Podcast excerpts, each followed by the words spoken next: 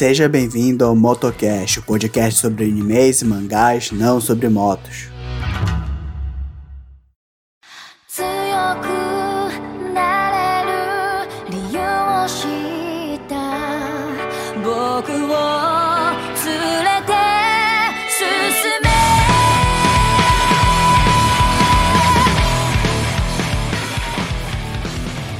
E aí, beleza, meu caro ouvinte? Tudo certo? Eu sou Fukumoto e Mugen Train é muito bom ver no cinema. Fala galera, eu sou o Rubens e o trem do hype viveu pro hype. E aí galera, aqui quem fala é o Renan e eu sou o cara chato que hypa o anime. Fala galera, beleza? Eu sou o Felipe e mano, Game Train foi uma obra de arte. E aí pessoal, meu nome é Jin e o Rengoku é fraco. Toma no cu, Jin. Sai daqui agora. Eu tive uma discussão com o Fukumoto. É que, cara, tinha que causar polêmica, velho. É pra isso que tem cinco pessoas. É, plantou a sementinha da Discord aí já. Não, aqui é, aqui é ditadura, bicho. Não tem, existe opinião no universo. Sai daqui. Barra kick. O Fukumoto, ele escuta o que tu fala e no final ele fala, eu vou cortar isso aí porque eu não gostei.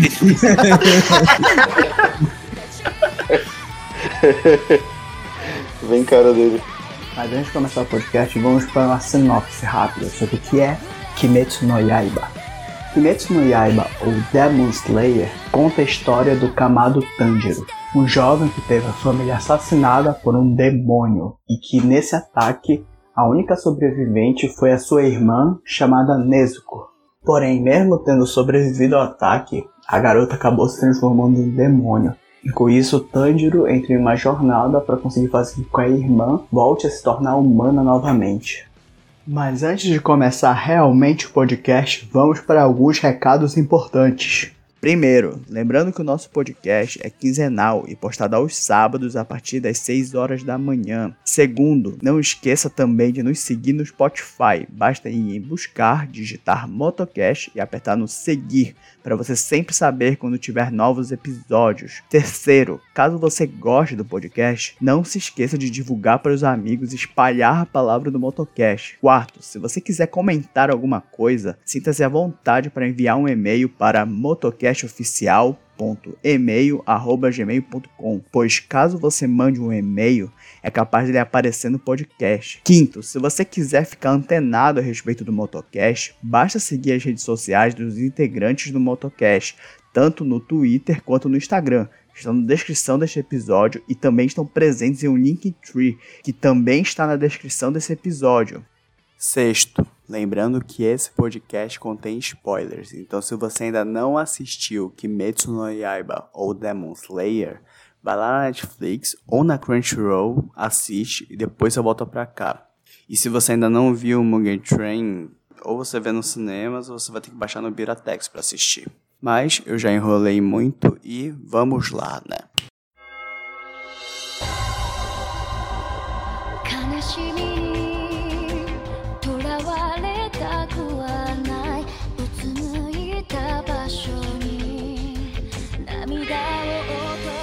Foi mais ou menos de ver no cinema no Game Train por causa que os caras fizeram uma legenda porca. Eles botaram a legenda em espanhol, mano. Tinha umas horas lá que.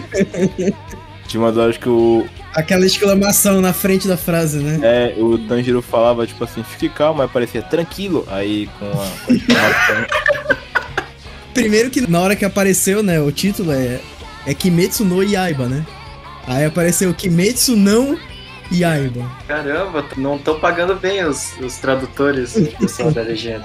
Pelo visto, Sub também tá de home office, né? Tá, mas antes da gente começar, né, a falar, é quem foi que leu o mangá e quem é que não leu o mangá? Eu li o mangá. eu não li o mangá. Pô, eu não li, não. Só assistiu anime. Então o Renan, o Jin e o Felipe não leram o mangá, então eu e o Rubens a gente não pode dar spoiler. Uma coisa boa é que já acabou, né? É.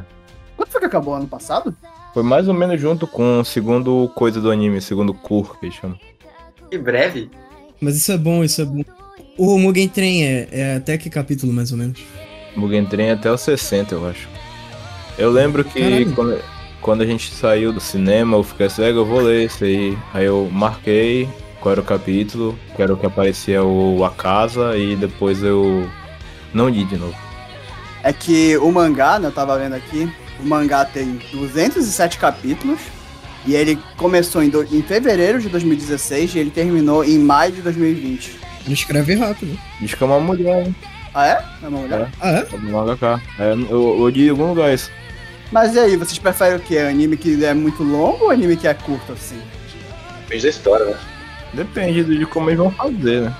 Por exemplo, Naruto é um anime longo que não precisava ser tão longo assim. Só tirar o filler, né?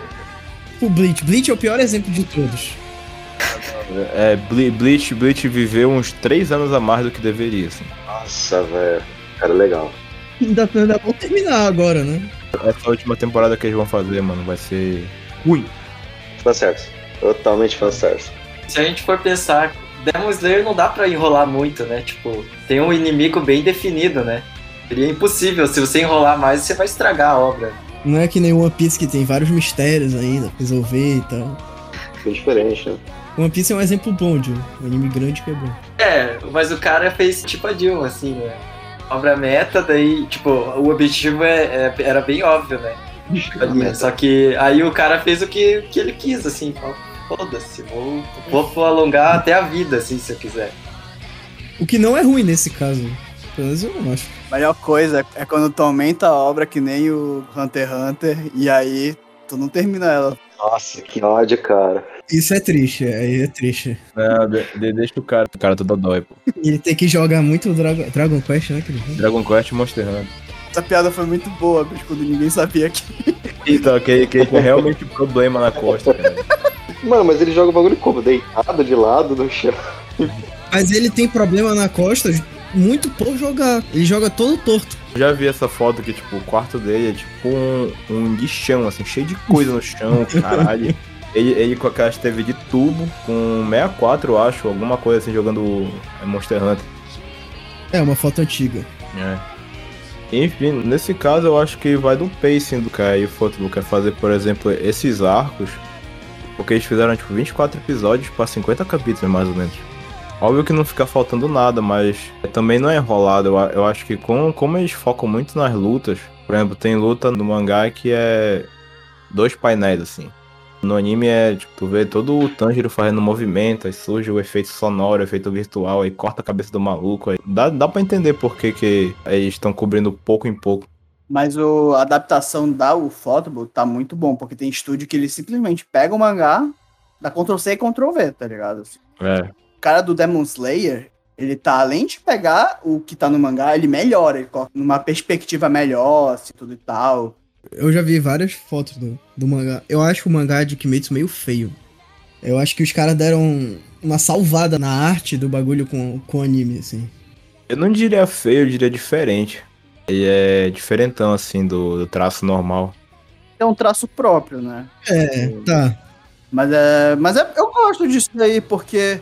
Porra, hoje em dia. Tudo, a gente É. já falou até no podcast passado, assim, todo mundo faz o mesmo traço hoje em dia, quase. É, isso é verdade. Somente se for aquele Slice of Life, assim. Mas, tipo, não é aquele garranchão que nem o início de Shingeki no Kyojin. É, é, é só Sim, diferente. sim.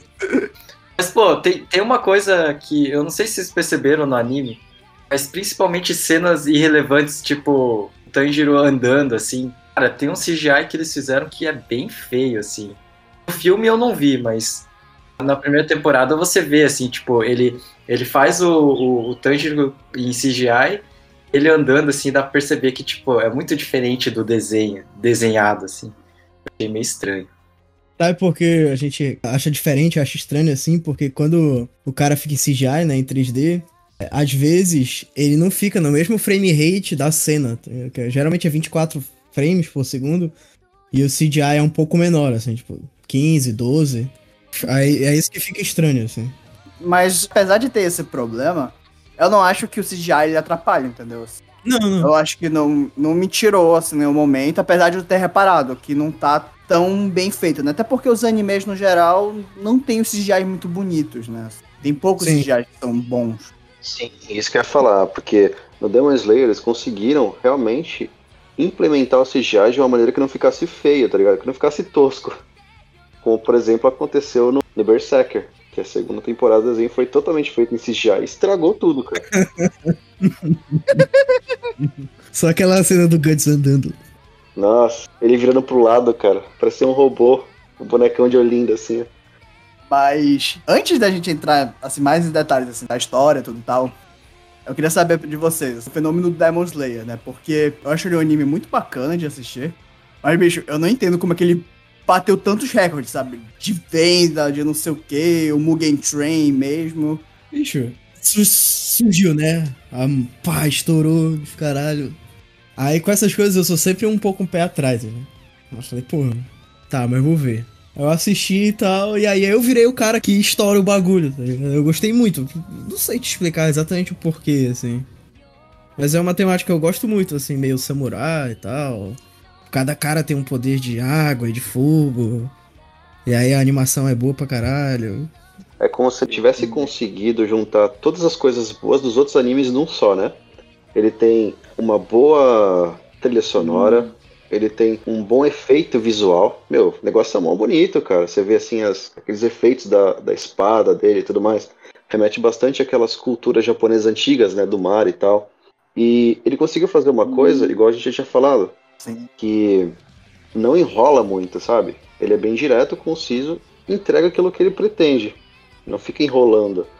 Eu acho que isso foi o diferencial que conseguiu chamar a atenção de um público que estava acostumado com o anime com aquela receita de bolo pronta, né? Aí, acho que o Felipe explicou melhor que eu o que eu queria dizer. Eu concordo com o Felipe. Eu queria acrescentar tipo, que ele, ele tem muita identidade visual. De- no sentido de que ele tem muita coisa que destaca, assim. Ele é diferente no estilo de traço, ele é diferente na imagem dele de fundo, é diferente. Ele tem a Nesco, que é muito comerciável e tudo. Ah, todo mundo acha Nesco, iPhone, cara. Aí tem o, a imagem do Tanjiro correndo com ela na, Na mochilinha. tem a roupinha do Tanjiro, aquela capa que ele usa, cada um deles usa uma capa diferente. Isso eu me lembro muito com Naruto, saca? Tipo, os naruteiros andavam na rua e tal, de... Ah, de- tá. O character design. É, o character design dele é muito, é muito comerciável, tipo, tem muita coisa ali pro cara aproveitar e fazer marketing e tudo. E a, a- e a roupagem da Ufotable que o Felipe falou, né? Tipo, ele é tudo muito bom. Aí tu pega essa galera que tava querendo shonenzão e tal, que não tava saindo, né? O último shonen bacana mesmo, tipo, desse nível, assim, não, não tô falando mesmo nível de animação e tudo mais, mesmo nível de público, talvez tenha sido o Boku no Hero. Depois não teve mais nenhum que saiu assim nessa, mesma vibe. De estouradão, estourado. Mas o Kimetsu foi muito mais estourado. Ano passado saiu o Jujutsu, É, mas o Jutsu veio depois. O Promise, né, também. né? mas não é Shonen. pô. É Shonen. Promise Neverland é Shonen? Tu sabe que Shonen, na verdade, eles padronizam essa, esse negócio de Shonen, Seinen, Shoujo e... Eu me esqueci como é o pra mulher lá mais adulta, mas enfim. É, é- esse negócio, essa categoria, ela surge baseada nas revistas, né, que produzem. Hum. Shonen Jump, Shonen não sei o quê, porque Sim, isso aí é voltado pro público, assim, da revista. Ah, saquei. E Tudinho, o que é que tu acha? Por que, que Demon Slayer estourou tanto, assim? Cara, eu acho que pandemia, falta de competição. Porque se você for ver, o streaming estourou, né, em 2020, assim, tipo, a maioria das empresas era bastante. Pô, mas a primeira temporada é 2019, pô. Ah, mas aí você, por exemplo, se você passa despercebido, assim, eu acho que atraiu muito público que não é do, do anime, entendeu? É porque você consegue estourar por fazer um anime bom, sim, mas, tipo, estourar no, num nível acima dos outros, tipo, acima do próprio Miyazaki, tem que ter alguém de fora, assim, sabe? Saquei. Então, pode ser isso, mas, pô, tem todos os elementos que vocês citaram, assim, eu acho que é, é um anime muito bem feito e não tem como discutir, assim, que, que foi uma coisa boa, foi uma obra boa e, e o resultado tá aí pra mostrar, né? Mas sabe por que também eu acho que ele estourou? Assim, desde Shingeki no Kyojin, não tinha um anime que me empolgava tanto quanto foi pelo menos o episódio 19, entendeu? Aquele episódio 19 do Kimetsu no Yaiba criou uma empolgação, assim, nível primeiro episódio do Shingeki, sabe? Muita gente não vai gostar que eu vou falar, assim, mas, por exemplo, eu, eu não gosto do Boku no Hero. Porque o Boku no Hero, pra mim, ele tem muito dramazinho na história, entendeu? E eu acho meio frescura, sabe? Ficar, ficar tudo nisso, assim. Porque to- os- todos os outros animes que tem saído nos últimos anos, é tudo meio que tem que colocar um dramazinho, tem que colocar um dramazinho, assim. E eu tava com saudade de um shonen padrão, sabe? É porrada, porrada, porrada e uma história, uma história normal, sabe? Uma história simples, tudo e tal, mas que te empolga, assim, quando tu vê. Vai assistir é, The God of High School, então. Não, essa porra é uma merda. essa porra é uma merda, bicho. Não é uma merda, cara. É só porrada o anime. Mas não tem nada, porque tu não consegue criar um, um mínimo de empatia com os personagens. O Demon Slayer tu consegue, entendeu? Mesmo sendo só porrada. É, velho, mas não. O, a luta do All Might com o Alpha 1 me empolgou, velho. No Boku no Hero. Boku no Hero tem os altos e baixos, mas os altos dele eu acho do caralho. Tipo, essa luta do All Might. Esse arco que, que eles vão fazer agora. Até a última agora que passou no anime, né? Que é do pai do. É o Endeavor. Isso. Alguém se empolga também. E Felipe, tu tem um irmão mais novo, né? E eu sei que ele gosta de Demon Slayer, né? Aham. Ele assistiu comigo três vezes. Ele não achou violento a história, nada. Não, ele achou tranquilo. Veja, mas quando tu é mais moleque, por exemplo, eu, a violência, sei lá, as, as coisas tristes, elas batem muito mais em mim hoje do que quando eu era moleque, assim. Acho que é pela consciência que a gente vai adquirindo, né? É, quando é moleque tá meio, meio foda-se, assim. O Jim tinha comentado que ele gostou muito da abertura. Alguém mais gostou? Isso é bacana ficar na cabeça. Porra, quem não gostou da abertura, cara? Eu gosto muito dessa, dessa cantora da, da Lisa. Ela tinha uma série no Crunchyroll, só dela. Inclusive, é, tem uns videozinhos que é, é da Sony, eu acho, não sei. Que é ela cantando as músicas de abertura do Demon Slayer. Tem um canal lá, o First Take, e ela canta só ela e o piano. Isso, era isso mesmo. É muito bom esse vídeo. Ontem eu assisti ela cantando uh, Romura. Daí ela chorou no final, assim, tipo, pra... emocionante. Ela explica, né, que é uma música sobre agradecer e tal. Mas é, a- as músicas dela tem um. Tipo, eu, eu vi as traduções, eu não sei se tá correto, mas tem um significado ali. E daí você, dá pra fazer um paralelo junto com os animes. E ela- o Demon Slayer não foi a primeira obra dela, né? Ela já tem um histórico junto com os animes, né? Sim, ela é bem famosa. Quando toca Disillusion no- na metade do BW, que é o ponto mais emocionante do anime, é ela que canta. Se tu jogar Giza no, no Spotify, tu vai ver. Música de anime é a roda, que nem o Asian Kung Fu Generation. Tem a Flow também, né? Se não me engano, a gravadora é. acho que é Animeplex, eu acho. Alguma coisa assim, não. Acho que faz, daí faz sentido, né? Aniplex. Eu já ouvi muito por causa do, do Piratation, que eles pegam. Sim. Eles pegam todos- Al- alguém falou flow e ia meter um salve, salve, família. Mas a parte do Romura, do que o Jim tá falando da letra, agora que eu me lembrei. A letra é igualzinho com a história. assim, que ele fala de queimar. Blaze your heart, flame your heart. Ah, que ele fala pro Tanjiro, né? O esquadrão de caçadores, chamado Kisatsu Tai, possui centenas de membros. É uma organização que não é reconhecida pelo governo.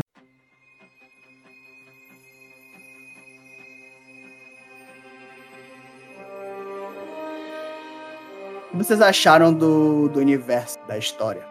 É bacana. Eu, o que eu mais me surpreendi é que é tipo 1920, 1930, assim, e quando tu vê tão. Porque é meio estranho, né? Tu, tu pensar que o Tanjiro ele mora tipo no meio de uma montanha e mora numa vila completamente é, afastada da cidade. Quando tu vê Tóquio já tem trem, energia elétrica, telefone. Pois é, no início eu achava que era o, Japão mais feudal, assim e tal, justamente por causa que ele, ele vive atrasado, basicamente.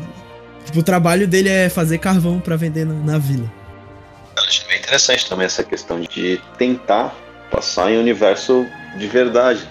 Não uma coisa de mentira. Assim, eu sei que é um anime, tem história toda fictícia e tudo mais. Mas eles tentaram incorporar o máximo assim de um mundo real na história, né? Achei isso bem interessante. Eu lembro que tava tentando achar a época que eu lembro da, da parte do trem que eles falavam assim, tipo, que não pode ter espada. E mais ou menos acontecia ali perto do. na era Meiji, né? Que É, depois da era Meiji, né? Que é do Samurai X, que, É. que é a época que não pode Esse- carregar a espada. Exatamente. Aí, aí eu fui pesquisar um pouquinho mais ali e eu vi que era a época Taisho, né? A época pós é, era Meiji, assim.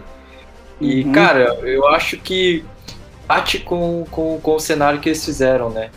Já tinha uma industrialização e tal, porque muitas pessoas não estavam nos polos ali, né?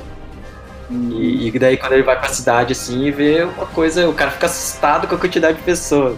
Muito engraçado, né? Pô, em nenhuma cena você via, pelo menos no começo do anime, você não via ele com muitas pessoas, né? Tipo, pô, ele ia num vilarejo lá vender, ajudava todo mundo, mas não era o público que teve quando ele foi numa cidade grande, né? Essa ficha caiu pra mim no mangá quando apareceu o trem, assim, tu fica, porra, mano, já tem trem aí, que ano é isso? Aí foi aí que eu fui ver. Eu fiz a mesma pesquisa que o Jim. Mas o que vocês acharam de a concepção do demônio, né, no universo de Kimetsu? Parece os ghouls, né, do Tokyo Ghoul. é, São, tipo, personagens que comem humanos, mas que vivem na sociedade dos humanos escondidos, assim, e tal. Fora aquele, as duas lá. O cara lá, o principalzão, o, o Michael Jackson lá. o museu. O Muzan, ele vive, ele anda na, na rua, tá ligado? Ele, ele vai lá no festival, na, na cidade e tal, come um lamen. Ele tem família. Não, mas eu acho que aquilo lá é... Não, aquilo lá é encenação dele, né, e tal, mas... Sim, mas era, era tipo refém dele, aqueles caras, É. eu acho. Eu acho que o conceito, assim, ficou legal porque, não ficou um negócio preso. Cada um tem uma habilidade diferente, isso aí deu muito espaço pro cara, pra pessoa que fez criar, né, pra mangaka.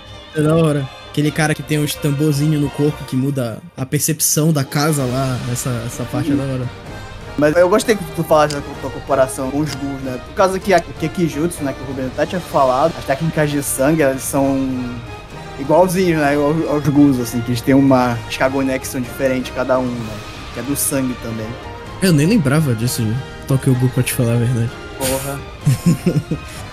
E também tem uns zones muito lambão, assim, que são aqueles bichos que... Que são literalmente bichos, assim. É, que são literalmente bichos, depois são subitamente fortes, que vão aparecer no final. E tu vai entendendo como é que é a divisão de poder deles e tal, acho, acho isso bacana. São os 12 Kizuki, né, que parece. O do trem, o Humo, é o primeiro lua baixa, né? São 12 luas baixas e 12 altas. Não, 6 baixos e 6 altos. O próximo arco do mangá, que vai ser adaptado pro anime, é, já aparece um lua alta sem ser o Akaza. Porque o Akaza aparece pra lutar contra o Sengoku. E Sengoku, pô, Sengoku é One Piece. Rengoku. Rengoku. É muito anime na cabeça, bicho. O que vocês acharam desse negócio das respirações, que foi o poderzinho, né, que eles colocaram no anime? Achei bolado, achei bacana, tipo, porque também não é um negócio muito longe da realidade. Se existem técnicas de respiração pra tu dar um golpe mais forte, tá? obviamente tu não vai fazer a tua espada virar água, né? Mas enfim. Sim. Mas isso é uma coisa perto da realidade, corte marcial e tal. Sim, no Karatê eles fazem isso. E esse arco do trem doido lá, ele é bom porque o, o Rengoku ele explica a subdivisão como é, né? E é quando tu vai te aprofundar mais no, no anime, tu percebe que existem várias origens pra esse tipo de coisa e é, é uma narrativa legal que ainda não foi abordada. São tipo as coisas do Naruto lá, né? Pô, cada ninja tem um. Um elemento, né? Ou dois, no caso. O Tanjiro consegue. Ele é o único que eu vi usando duas respirações, né? Diferentes. Tem uma explicação. Ah, Isso é depois. Eu sei que vai ter uma explicação. Não sei se vocês repararam, né? As respirações principais que tem é o chama, água, trovão, terra e. Ah, Desses cinco surgem as outras. Só que a do Tanjiro, a que ele usa, né? Ele usa da água e ele usa uma outra. Mas a, a outra explica o porquê que ele consegue usar da água. Era pra explicar isso agora, sabe? Nesse arco, finalzinho, do Mugen Train. Só que eles salvaram pro outro arco. Isso relaciona também com a cor da espada dele, que todo mundo fica falando, ih, rapaz, essa tua espada aí preto, não rola, mano. Tu, tu vai ser fraco. Ruim, é ruim. Vai morrer antes, né? Epa, esse cara que faz a espada, instantaneamente eu reconheci a voz dele, velho. Quem é ele? O Jiraiya. É o Jiraiya? Aham. Eu vou ouvir de novo pra ver. é, que, é aquele que usa uma máscara que parece que o cara tá bufando, né? É o cara que faz as espadas, pô. Não, mas ele usa uma máscara, porque tem dois caras de máscara nesse início. É o, é o mestre dele lá, que ensina a respiração da água, e tem um, e tem um bicho com uma máscara bufando, eu acho que é isso. É uma máscara Tengu. Não, não, não, calma, foi mal. Eu, eu, eu tô falando, do- acho que do, do cara que ensina ele. Qual? Eu não tô entendendo de, de quem tu tá perguntando. É o Orokodaki, que usa uma máscara tem o, o Ferreira e usa uma outra máscara. Só que ele também Eu uma, confundi, é, eu que confundi, eu que confundi. Ei, bicho, mas eu acho muito foda esse negócio das espadas, porque o Jim e o Felipe vão sacar mais isso aí porque eles já viram física nesse negócio todo. As cores é tudo uma questão de luz, né? Que é, que é a frequência das cores que muda, né? Da luz, né? Que, pra fazer assim. Eu acho muito maneiro porque cada espada tem uma cor diferente, porque cada pessoa é, é tipo uma frequência diferente, entendeu? Aí por isso que se reflete do, do negócio. Eu achei muito maneiro isso daí. Se tu tratar a luz como, como frequência, né? Não como partícula. Tem dualismo, né? Se não me engano, no- na luz, né? Tem umas que são partículas, tem outras que são. É a dualidade entre partícula. Eu também gostei, né? Porque a espada só consegue matar os demônios porque ela é banhada no sol. Assim. Ela absorve o Paranauê lá do sol, né? E fica, tipo, no minério dela isso. Achei bem legal também. É, o japonês tem muita onda com, com espada, né? Acho, acho bacana isso. Porra, mas tu já viu as espadas que os caras fazem no YouTube, aqueles velhos foda? Sim, velho.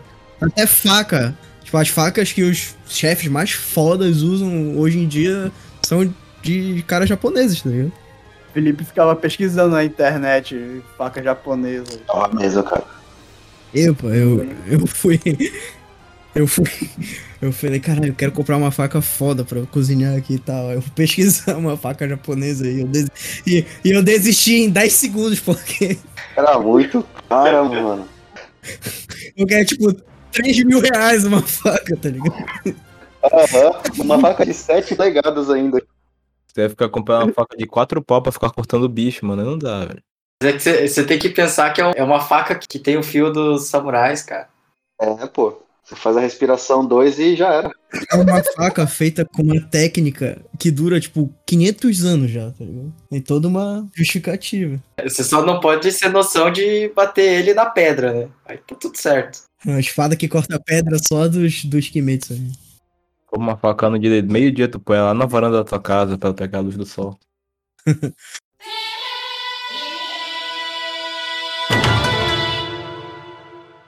E, pô, essa, essa cena da pedra é muito foda. Gosto pra caralho. Ah, que o Tanjiro fica um ano treinando, né, pra poder cortar a pedra. Aham. Pô, e a, a sacada do- dos carinha que ajudam ele lá, muito boa também. Fabito. Nessa parte é bacana que eles fizeram de um jeito, tanto no mangá quanto no anime, que tu não percebe que passou um ano assim. Se fosse outro, outro anime, ia passar uns quatro episódios assim pro, pro Tanjiro poder passar dois meses. Fala, tipo, rapidão, assim, tu só percebe que passou um ano porque de fala e porque o cabelo dele tá no, no meio do braço. Mas vocês gostaram desse início da história? Eu, pra ser bem sincero, eu achei meio chato, cara.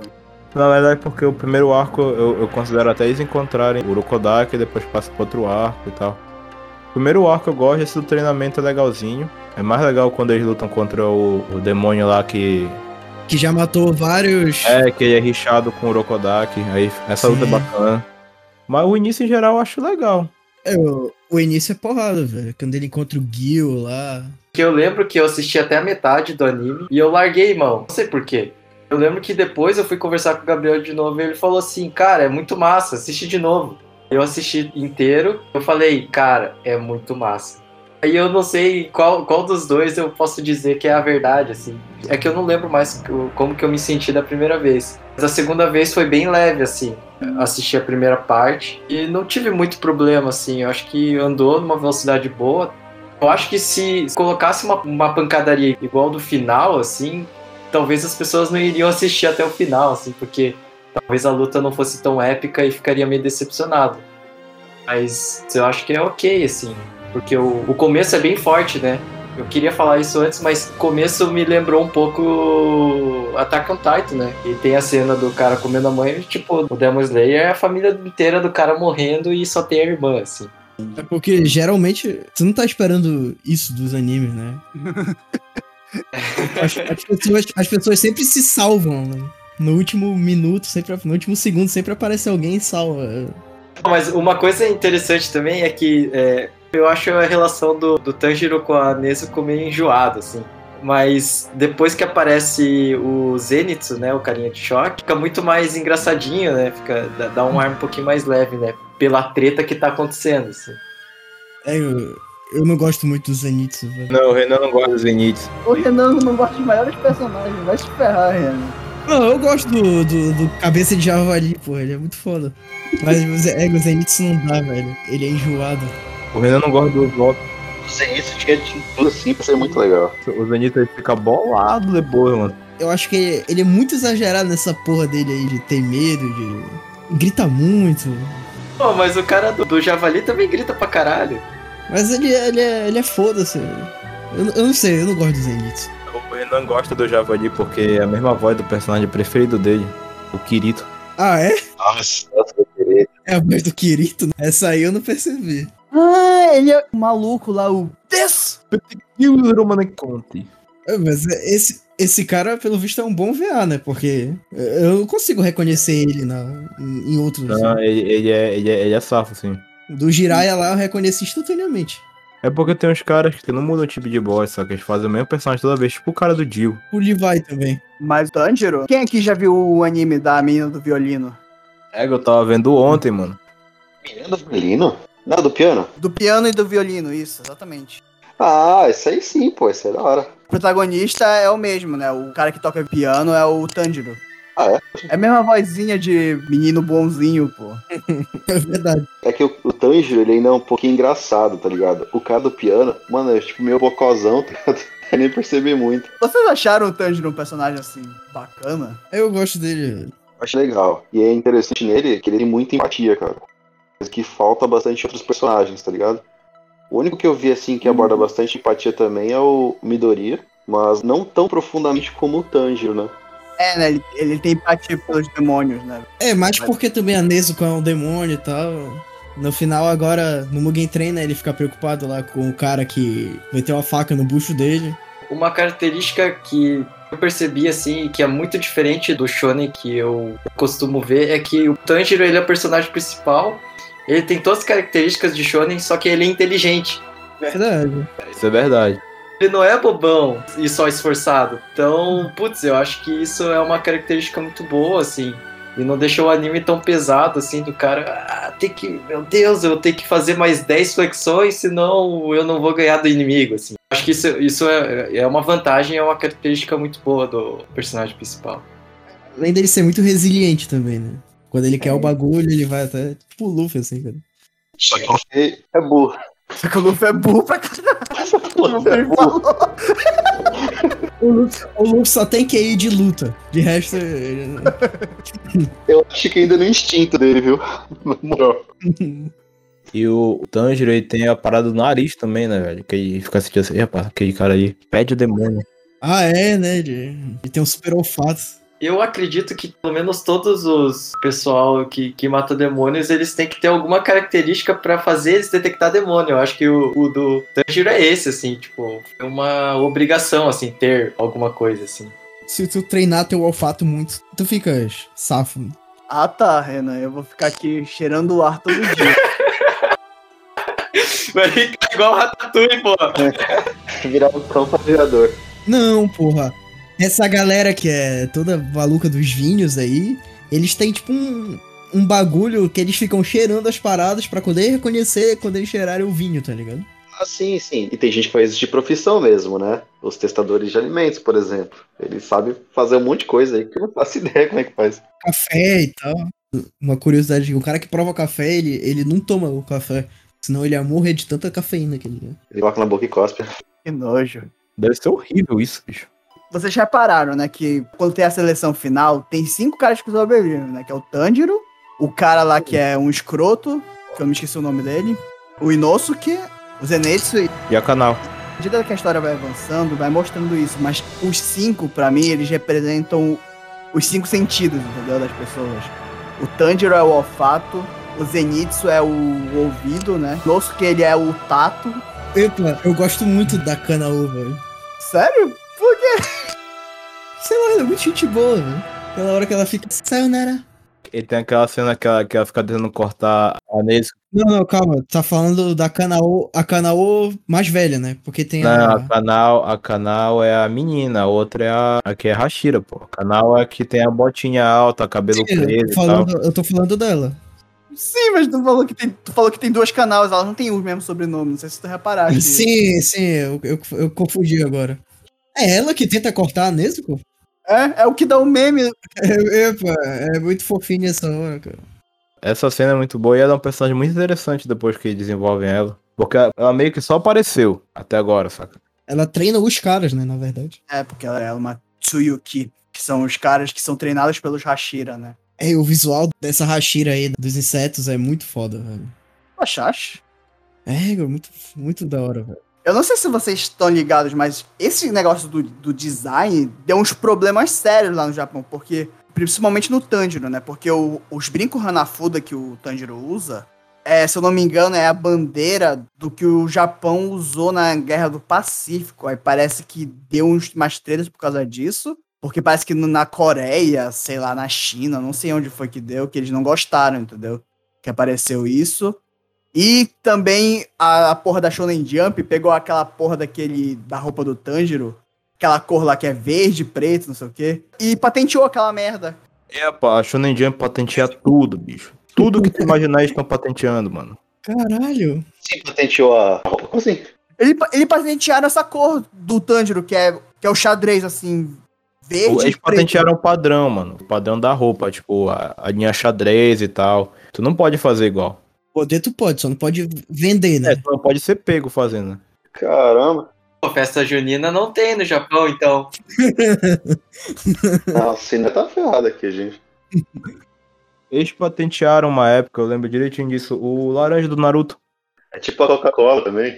É, patenteou o vermelho deles. Sério? É sério. Tanto que uma vez eu vi um editor de imagem mostrando, você tentar colocar o vermelho da Coca-Cola no, sei lá, nos negócios lá do Photoshop e tal, ele é bloqueado. É porque, tipo, dá pra tu usar um vermelho que é muito, muito parecido, assim, da Coca-Cola, tá ligado? Ah, velho, eu odeio patente, velho. É porque tem, tipo, bilhões de cores. né? Aí, tipo, a olho nu tu nem percebe, assim. Tu só vai perceber se tu Uhum. jogar no Photoshop da vida. Vocês perceberam que a cicatriz do Tanjiro é meio viva, assim? Que, tipo, tem uma hora que é uma cicatriz, tem umas horas que, que viram uma mancha, sei lá, um sinal. Eu não sei, vocês já repararam que vai mudando? Tem que ver até que ponto isso aí é coisa da animação também, né? É, eu acho que é coisa da animação essa porra aí, velho. Porque eu, eu não reparei, eu tô, eu tô só confiando em ti. Real, né? Ele é mais espalhado, né? Tipo, Hum, eu acho que é coisa da animação isso aí. Acho que os caras fizeram e depois olharam, hum, acho que essa aqui fica melhor, viu? Ou será que aumenta cada vez que ele usa a dança do foguinho aí? Eu não sei se isso é spoiler, porque eu não me lembro mais se tem alguma relação, sabe? Isso daí. Não lembro qual, mas é provável que tem. Ô, eu tô vendo no Google rapidão aqui, e o que Ah. parece é que, tipo, essa mancha mudou depois que ele entrou pro Demon Corps. A cabeça dele cresceu aí, deformou a, a mancha. Ele tem um poderzinho do antagonista muito louco aí, que foi revelado no, anime.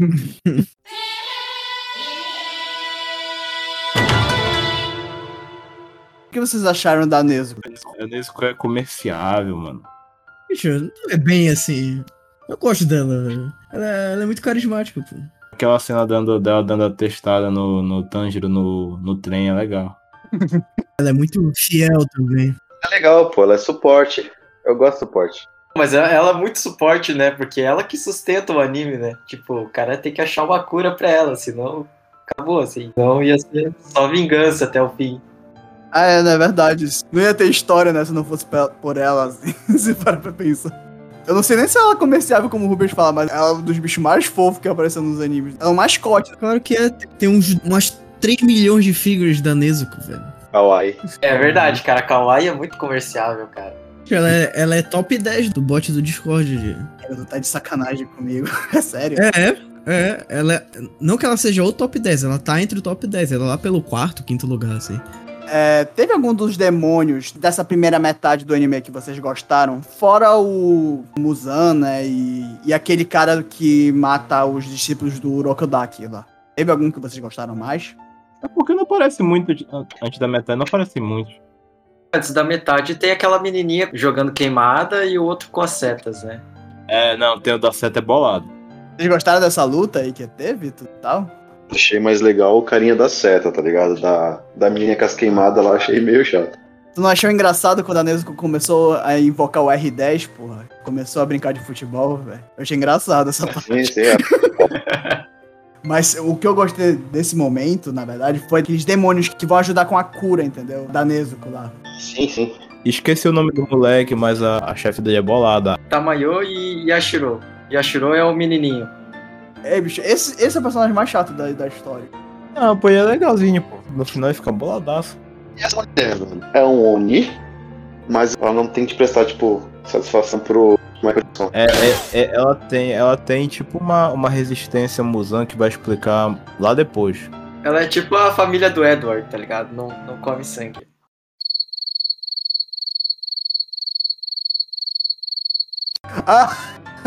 Do Crepúsculo. Ah, ela é vegetariana. É, eu, eu tava tentando entender que é, eu achei ele tava Eu, falando. eu pensei, é do Elric, mano. Eu fiquei, ah, Eu assisti recentemente com a minha namorada, por isso que eu lembro. Com a namorada, com a namorada aí. Vai se fuder, Felipe. Ah, Mas ela é importante, a, a Tama, eu, eu gostei mais dela, na real. Tipo, pra mim o resto, sei lá, dos whatever. A não ser o Michael Jackson. Ele é muito bom. É uma coisa da hora. Agora que vocês falaram, agora não para de rir, né? Pô, é muito do Michael Jackson, né, cara? É igualzinho, velho. Até o chapeuzinho colocaram nele. Sim, o chapeuzinho é o que entrega. Qual é o nome da música? Smooth Criminal. Ah, tá. tá igualzinho mesmo. É que a Tamayo, na real, existe uma maldição que todos os demônios que aparecem na história, eles foram transformados pelo Musan. E assim, a maldição é que eles não podem falar o nome do Musan. Mas ela conseguiu sair, entendeu, da maldição. Ah, no começo ele mostra. Acho que foi uma das primeiras missões do, do Tanjiro, né? É aquele cara que, tipo, joga todo mundo no- na água, assim, tipo. Não na água. Ah, o que come as meninas, né? É, isso, isso. Sim, Ele, ele, eu lembro que ele, ele quase fala, daí ele morre, assim. E o, o menininho é o único demônio que não foi feito a partir do sangue do Musan. Isso. Foi da Tamayo, né, mesmo? É, ele é, ele é da Tamayo, o Yashiro. Mas o poder da Tamayo eu acho muito maneiro. Quando ela usa o poder na primeira vez que ela aparece no anime. É um bagulho meio psicodélico, assim, que tem umas flores, tudo e tal, assim. Eu achei que ficou muito foda a direção de arte nessa hora. É bem bonito, assim, mas eu, eu só lembrei que, tipo, é o fedor do sangue dela. Só isso. Porra, e vocês acham maneiro a Hashira, velho, lá do- das borboletas? velho? Porra. Sim, pô. Eu, eu acho maneiro, na verdade, toda hora que eles usam os poderes, saca? É muito foda. Se tu comparar com o mangá, no mangá é muito menor, tipo, a expressão da espada dele e tal. Voltando ao assunto Tamayo, ela se torna um personagem muito importante do meio pro fim. E se no início agora ela não aparece tanto. Até porque o Tanjo ainda deixa uma missão aberta com ela, né? De mandar o sangue pra ela, né? É meio que aí que insere os Kizuki, né? Que eles têm que matar os demônios mais fortes do Muzan pra curar a Nezuko. Oni. Seu alimento principal, humanos. Eles matam pessoas e as devoram. Ninguém sabe quando e nem de onde eles vieram.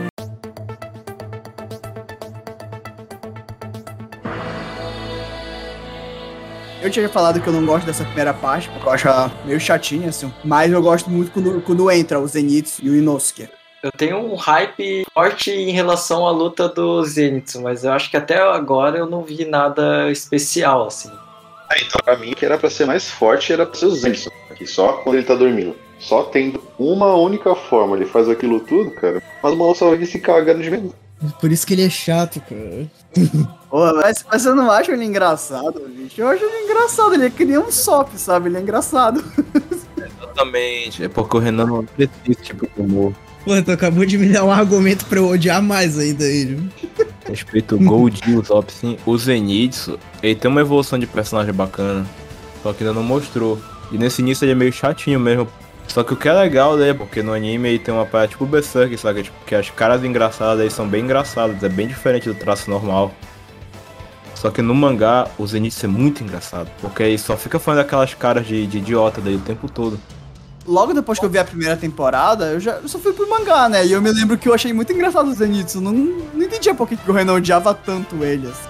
Eu não odeio tanto ele. Eu também acho isso que, que falaram, que ele, ele tem um potencial muito foda, assim. Só que, porra, ele fica fazendo essa porra de ficar chorando aí. É esse que me, me, me deixa meio. ah, esquece esse porra aí. Eu É que eu não sei se vocês repararam, mas o Zenitsu, ele foi treinado por um, um ex-Hashira, o Trovão. Por isso que ele tinha o potencial realmente de se tornar o mais foda aí. E na minha opinião, depois do Tanjiro, ele é que tem os golpes mais fodas, sabe? A animação do. quando ele usa a respiração do raio é uma das melhores que eu acho. O bagulho é muito louco. É, é do caralho. É, até porque as animações, comparando com o terceiro membro do, do grupo lá, as animações do Inosuke não são muito ostensivas, assim, igual a do, do Tanjiro e do, do Zenitsu, até porque a respiração dele é tipo um subnível do subnível. É tipo uma ramificação da ramificação a respiração dele. A parada que mesmo criou, né? Mas do mesmo jeito aí não deixa de ser legal. Tanto que eu achei muito louco quando eles vão enfrentar, mais ou menos perto do final ali, eles vão enfrentar aquele cara da aranha. Aí ele vai procurar a mãe, entre aspas, dele, assim.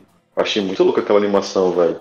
Ele se quebra todinho depois. Não, mas acho que o Felipe tá falando naquela hora que ele coloca as, as duas espadas e ele meio que sente, assim, né? Tipo, onde ela tá, né? Onde... Ah, Parece um radar, entendeu? De, de um, parece um morcego, assim, usando radar. Aquela foi a animação mais legal dele, velho. Muito bom que ele fica chamando o Tanjiro de 700 nomes possíveis. É o Ganpati Compatiru. O sonho dele é muito bom, né, cara? Eu sou líder.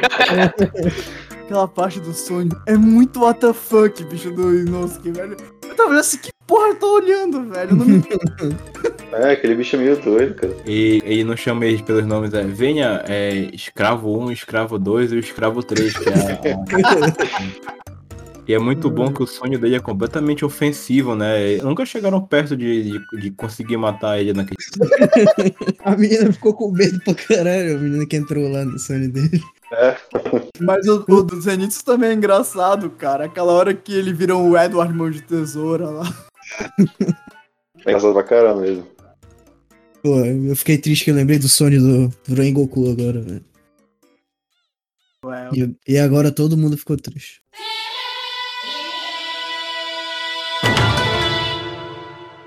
Que vocês acharam do episódio 19, quando aparece aquele demônio lá, a Urui, né? Ele é um dos 12 Kizuki, né? O que vocês acharam desse episódio? Esse é o melhor episódio do anime.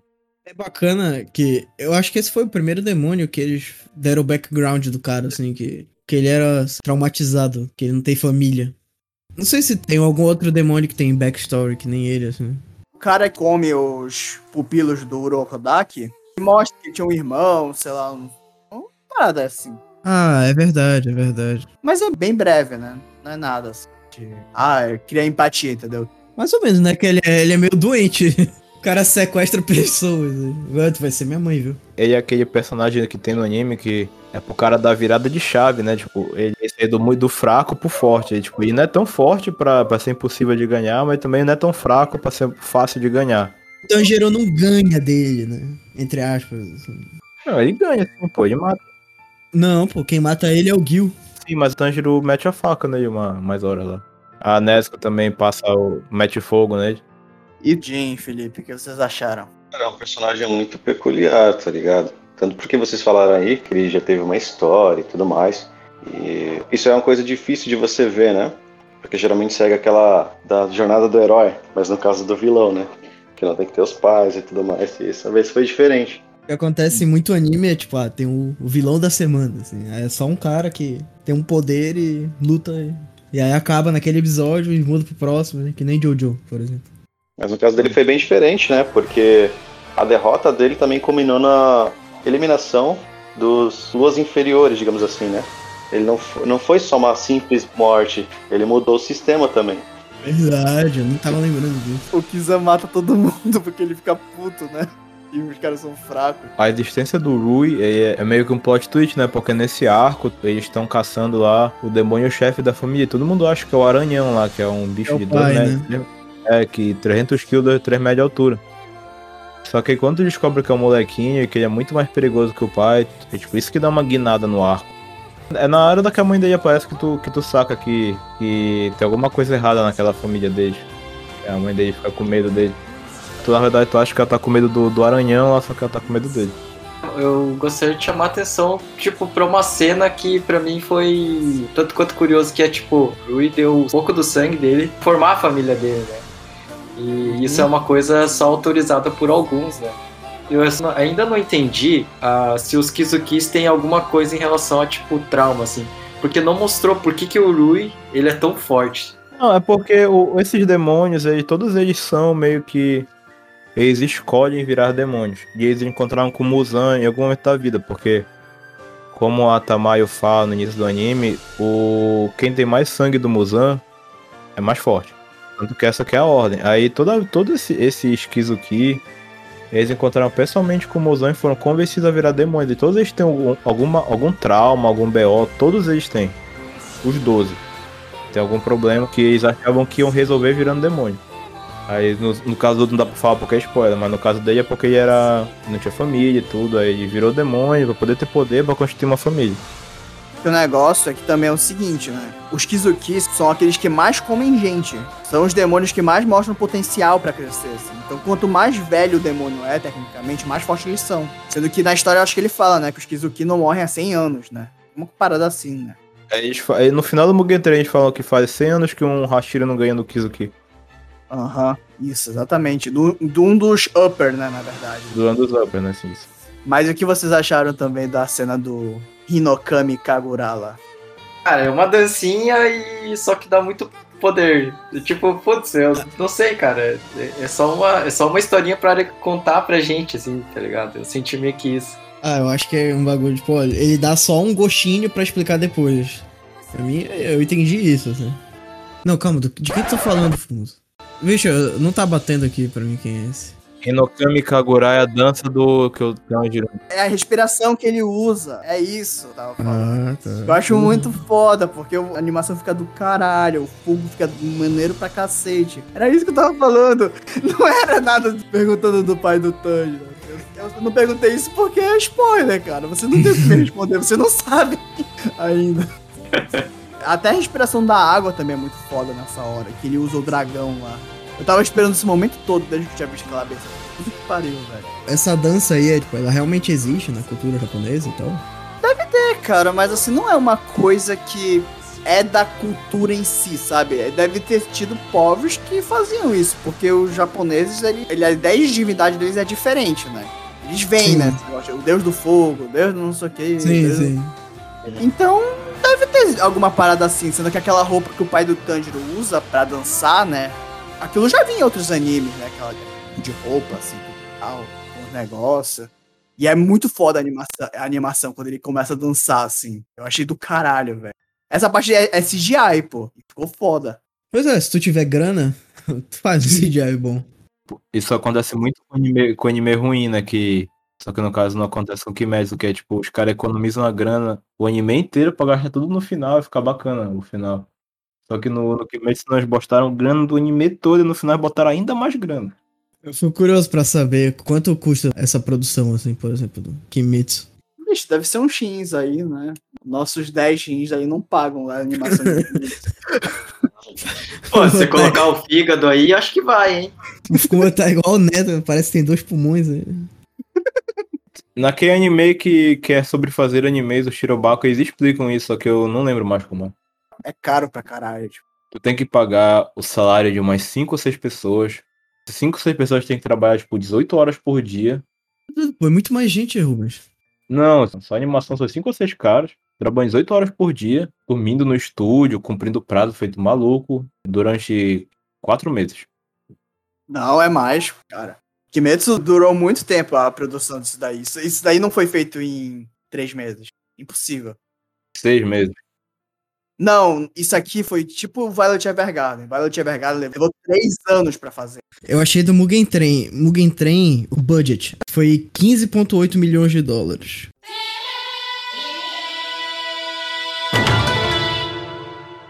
O que vocês acharam do. Buyashiki. É, o, o cara que é o líder dos do Kisetsu Tai, na verdade, né? É o cara cego? É. Então, achei curioso porque ele tem um papel mais político, assim. Tanto que ele realmente fala como um político, né? É que esse personagem, eu acho ele meio. Ele não é inútil, assim, mas ele não tem muito. Ele não aparece muito, assim, sabe? Ele só vai mostrar uma, uma utilidade mesmo no último arco, que eu acho. Não, não é bem no último arco, é, é um pouco antes, porque ele tem uma história relacionada ao Muzan, que ainda não explicou. Tem também razão por ele ser cego e tudo, isso tudo explica depois, mas nesse momento agora ele só aparece como um cara misterioso e tal, que é o. Ele é tipo o investidor principal do que é tudo dele. O que parece pra mim é que ele já foi um cara muito forte e ele perdeu a visão e tal, lutando com os demônios. E a- os Jashiras respeitam muito ele, assim. É, né? O, O Sanemi lá, que é o do vento, que é o malucão lá. Tu viu, né? Que ele é tipo o Westbrook, né? Completamente maluco, porque ele não conhece, mas ele é super fiel. O pior é que eu concordo com o Renan, assim, eu só tô esperando pra explicarem, assim, tipo, essa história dele, porque o cara manda um monte de gente pra morrer, mas quem é ele, assim? Por que, que as pessoas respeitam ele pra morrer, tá ligado? Tipo, imagina se o, o Irving mandasse todo mundo morrer sem o Irving falar que é foda, tá ligado? Mas tem uma cena em que. Vocês viram que ele, ele sabe o nome de todos os caras da Kisetsutai que morreram já? Aparece no começo do, do Mugen Train, né? Mas essa parte que ele aparece, eu só gostei mesmo por causa do julgamento. Eu achei muito maneiro quando. O Slime corta o braço, né, pra, pra Nesco morder ele. Essa hora te dá tipo uma agonia, porque tu não sabe o que vai acontecer. E todos os Hashira lá estão falando assim, "Ei, bicho, mata ela e mata o, o Tanjiro também aí.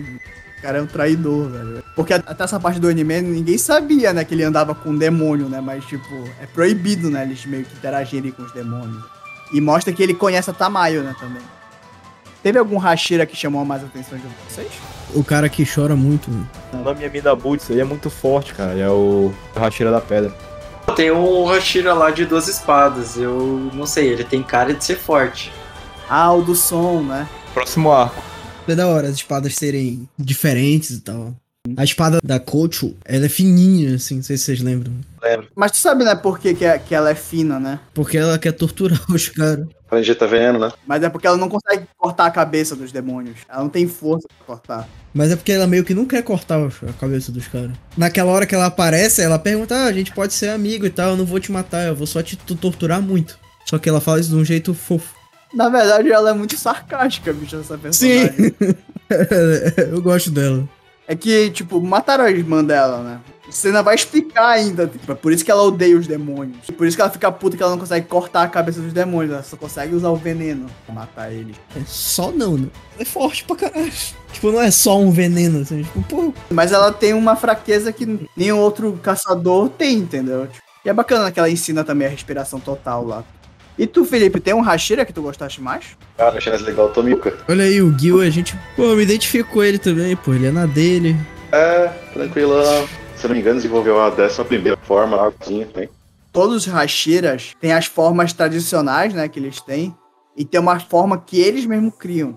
Como tu falaste, Felipe, agora, da décima primeira forma. O que o Rengoku usa é uma forma chamada Rengoku, entendeu? Que era, foi o pai dele que inventou, provavelmente. Eu gosto do da névoa, só que o Fukumoto não gosta desse cara. Eu odeio esse cara também, chato. Aí o outro vai logo pro. Eu odeio esse cara. É, bicho, é, esse personagem, ele é muito chato até uma parte, assim. Aí ele fica normal, entendeu? Ele fica legal, o arco dele é bacana. Eu tenho certeza que ele é autista, mas enfim. Eu gosto do, do Pitbull, bicho, que é o Sanemi lá, o de vento. O Pitbull Felipe Melo, cara, é, é. Ah, ele, parece ser forte. Isso é alguma coisa do Orochimaru ou não? Quem é o Orochimaru? É, da cobrinha lá. Pô, tu não, tu não associou, velho. Va- Vai explicar ainda. Tem explicação pra porra pra acontecer ainda e, e tem o quê? 140 capítulos só? É bem denso, né? É bom, é bom. Eu gosto assim. Na verdade, Kimetsu é muito direto na história. Tipo, ele explica. Ele vai lá e ele explica rápido só. Ele não é que nem uns animes que ficam mil anos explicando alguma coisa, sabe? Porque fica enrolando pra caralho, tipo Sword Art Online. Cinco episódios cortando a árvore. Tem cinco episódios pra, de lua de mel lá também. Vai tomar no cu. Pra te falar a verdade, eu acho que eu só assisti Sword Art Online. Porque eu tava voltando a assistir anime e tal. E aí eu assisti, que tava bombando na época, mas se fosse ver hoje, eu acho que eu iria dropar, velho. Eu não tenho saco pra assistir uns animes que eu assisti há uns 5 anos atrás. mano. Se eu for ver. Como é aquele lado? Do Dead End? Miraniki, que é uma merda. É, acho que se eu for assistir hoje, eu não consigo, velho. Nem tu, nem todo mundo, mano. É muito ruim aquela porra. O Felipe consegue, cara. O Felipe consegue ver qualquer coisa, velho. Mesmo que seja ruim. Ele vai até o final. Não, mano. Sword of Art eu não consegui, velho. Né, teve uma época que eu assistia qualquer coisa, assim, tipo, eu não gostava, mas se eu começasse, eu assistia até o final, velho. Hoje não. Eu tenho que respeitar mais o meu tempo livre, mano. Eu parei de fazer isso. Pois é, quando você começa a trabalhar e tal.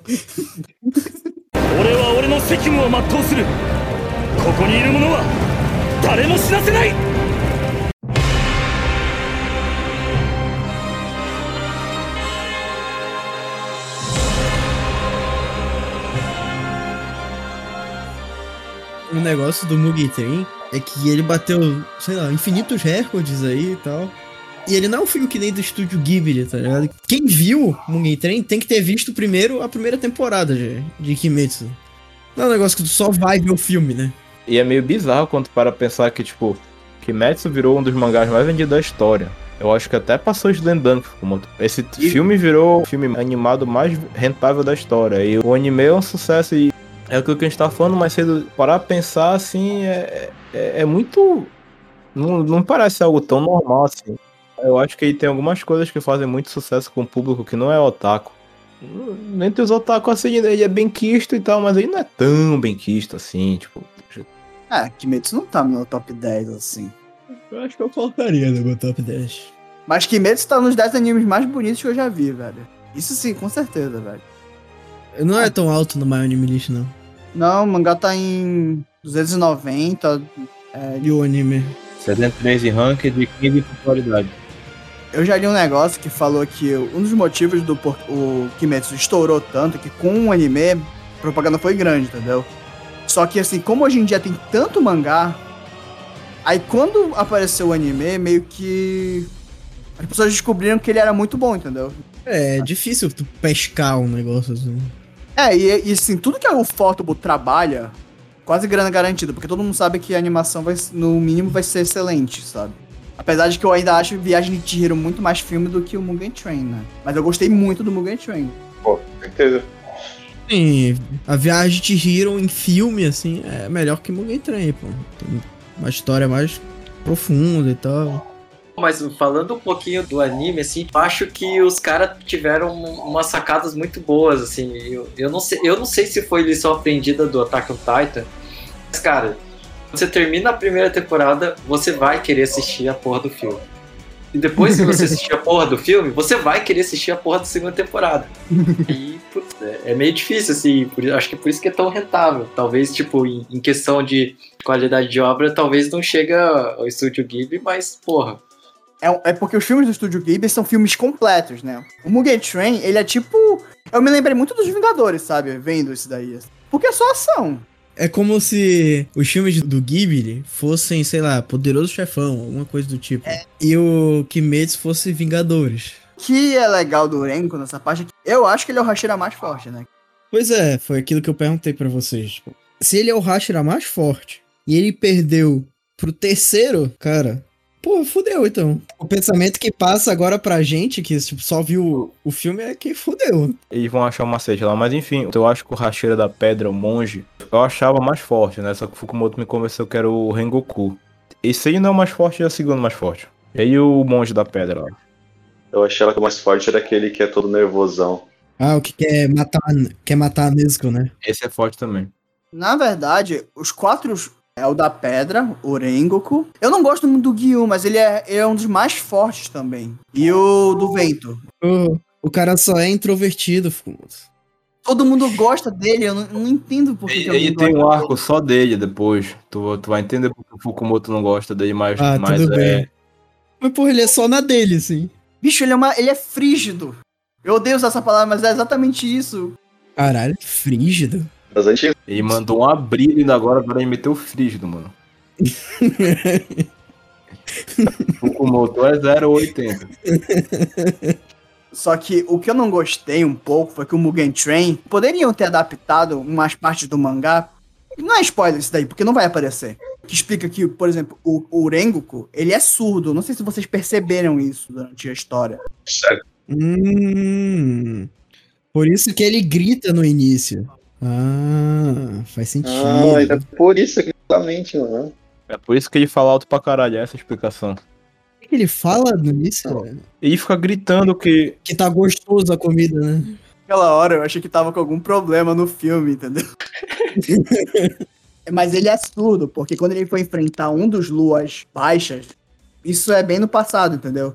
Ele teve que furar o tímpano. Caramba. que o cara tinha um Kekejutsu de som. Tipo o Shiryu que furou próprios olhos. É, esse papo, exatamente. Ele, ele ia treinar o Tanjiro e. Não, mas a luta deles, vou- vamos falar, foi foda a luta dele contra uma casa. Muito foda, cara. É, essa luta corre o risco de ser, tipo, top 2, top 3 lutas de anime. E o pior é que o Rengoku não aparece lutando no mangá em nenhum momento. Até essa luta. Aquelas lutas que ele cortando gente e tal no trem, no mangá não mostra. Aí vai pra essa luta, são dois capítulos só de porrada.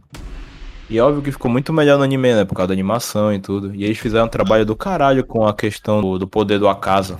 Tipo, ainda não explicou qual é o poder dele, mas ele usa logo no início, assim, e tu, e tu já fica meio bolado, porque tu não sabe o que é. Vocês, vocês gostaram do Akasa também, nesse negócio todo? Gostar em que sentido? Gostar, assim, de achar ele um vilão foda, entendeu? Ah, tá. Sim. Aí eu gostei. Achei legal. Ele é bem viciadão em, Ah. em luta e tudo mais, né? Meio Goku da vida. Tanto que ele queria que o Rengoku virasse um Oni só pra eles ficarem lutando eternamente, tá ligado?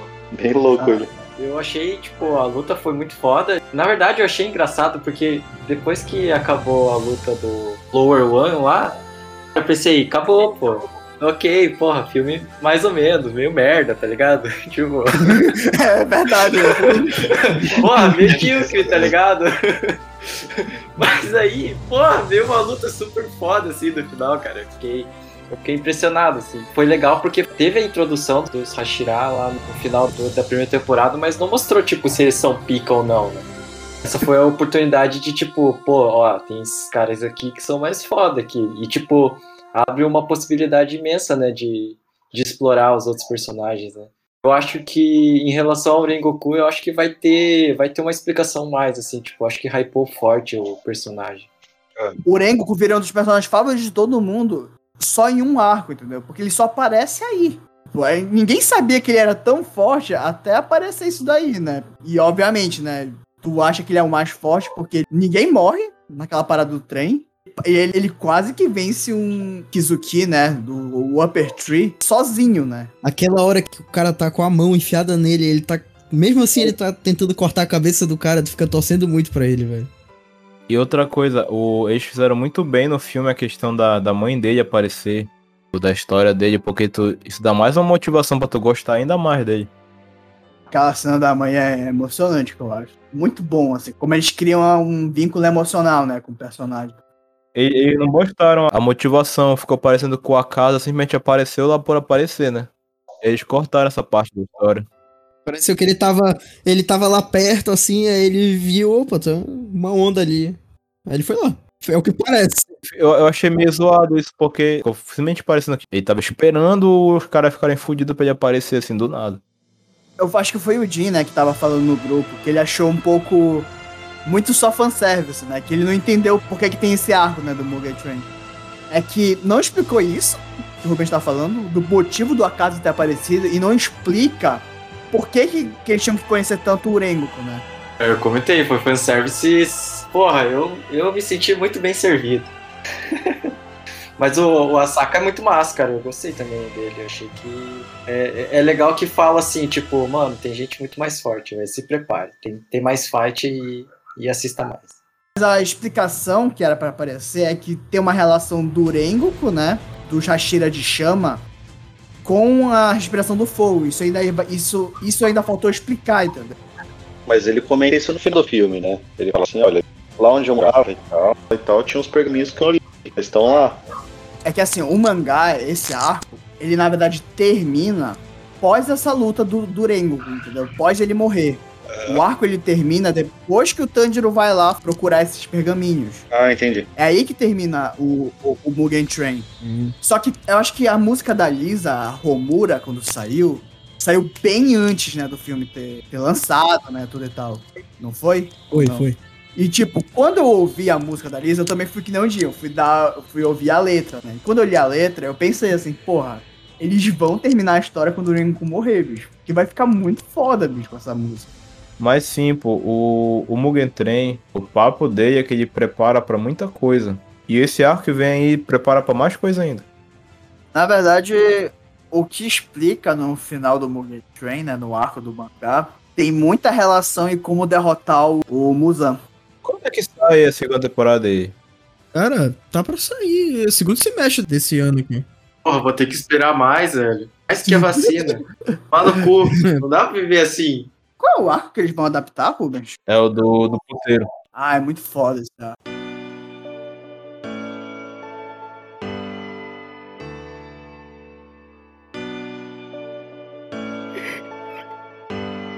Lengoku-san. Lengoku-san. Lengoku-san.